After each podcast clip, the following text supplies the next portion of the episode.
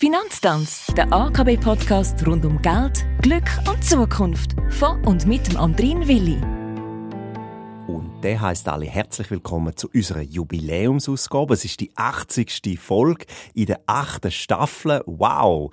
Auch großartig bei mir ist Raffaella Müller. Sie ist im Bereich Nachlassplanung tätig und bei der AKB Allfinanzspezialistin und somit bestens gewappnet fürs Thema von der achten Staffel. Um was geht's heute, Raffaella? Heute geht es um das Thema Wohnrecht und Nutznießung und was man dabei bedenken sollte. Sehr gut. Nur damit wir uns richtig verstehen. Es geht darum, was ich auf mein Ableben hin meiner Lebenspartnerin einräumen möchte, was die Nutzung von meinem Wohneigentum betrifft, zum Beispiel. Also, Wohnrecht oder Nutznießung an meiner Wohnung einräumen. Was sind da eigentlich die Unterschiede? Erste Frage, Raffaella. Was versteht man unter dem Begriff Wohnrecht? Das Wohnrecht ist eine Personaldienstbarkeit. Das heißt, darunter versteht man der juristische Ausdruck ein beschränktes dingliches Recht. Im Gegensatz zum Eigentum heißt das, man kann zwar gewisse Sachen mit dieser Sache machen, also mit dieser Wohnung, aber nicht alles. Darum eben beschränkt. Und beschränkt bedeutet auch, dass die Dienstbarkeit nur für diejenigen gelten, wo eben im äh, Wortlaut ausdrücklich als Berechtigte bezeichnet werden.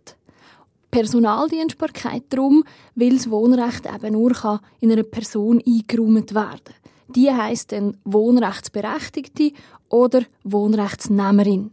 Das Wohnrecht per se ist unübertragbar und unvererblich. Das Wohnrecht umfasst das Recht von einer Person, in einem Gebäude oder in einem Teil von einem Sättigen zu wohnen. Die Wohnrechtsberechtigte darf, falls Recht nicht ausdrücklich auf die eigene Person beschränkt ist, ihre Familienangehörigen und Hausgenossen zu sich aufnehmen. Wenn die Wohnrechtsberechtigte das Wohnrecht nicht mehr ausüben kann, weil sie zum Beispiel ins Heim muss und nicht mehr daheim sein kann, dann geht das entschädigungslos unter, wenn nicht vertraglich etwas anderes vereinbart worden ist. Die wohnrechtsberechtigte Person versteuert bei der Einräumung vom Wohnrecht den Eigenmietwert, sofern das unentgeltlich eingeräumt worden ist. Alle anderen Steuern zahlt der Eigentümer. Analog zum Mietrecht zahlt die wohnrechtsberechtigte Person zudem auch die verbrauchsabhängigen Nebenkosten und, sofern es sich um ein ausschließliches Wohnrecht handelt, der gewöhnliche Unterhalt. Also das heißt, das sind kleine Reparaturen bis zu einem Maximalwert von 500 Franken. Alle anderen Kosten Insbesondere eben der Hypothekarzins und auch Gebäudeversicherungsprämie zahlt der Eigentümer. Alles klar. Und was versteht man jetzt unter dem Begriff Nutznießung? Auch Nutznießung ist grundsätzlich in den meisten Fällen eine Personaldienstbarkeit. Im Gegensatz zum Wohnrecht kann sie aber auch in einer juristischen Person oder in einem Grundstück eingeräumt werden.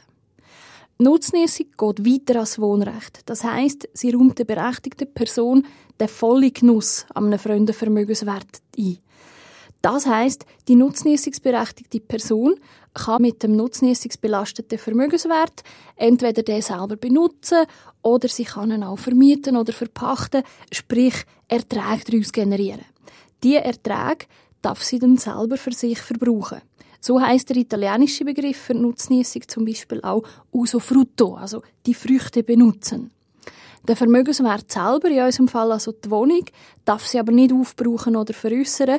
Das heißt, sie ist verpflichtet, das Nutznießungsvermögen in seinem Bestand zu erhalten und Ausbesserungen und Erneuerungen, die zum gewöhnlichen Unterhalt gehören, von sich aus vorzunehmen.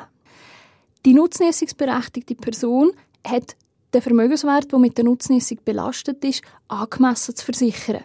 Sie trägt Auslagen für den gewöhnlichen Unterhalt und Bewirtschaftung der Sache, Zinsen für Kapitalschulden, Steuern und Abgaben.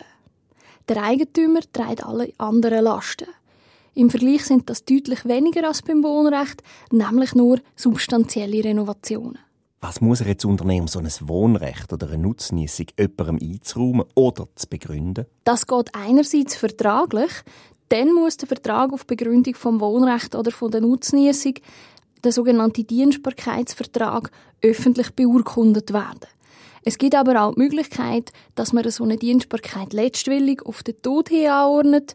Dann gelten einfach die Formvorschriften vom Erbrecht. Das heißt, die Anordnung muss entweder in einem Erbvertrag vereinbart sein oder in einem eigenhändigen Testament so fixiert werden. Vielen Dank, Raffaella Müller, für deine konkreten und hilfreichen Ausführungen. Mehr zum Thema gibt es aber auf der Homepage akb.ch zu finden, wobei gerade bei solchen Fragen ja das persönliche Gespräch mit dir oder mit jemandem aus eurem Team sicher sinnvollste wäre. Wir hören uns nächste Woche, Raffaella und ich. Wir verabschieden uns und sagen auf Wiederhören.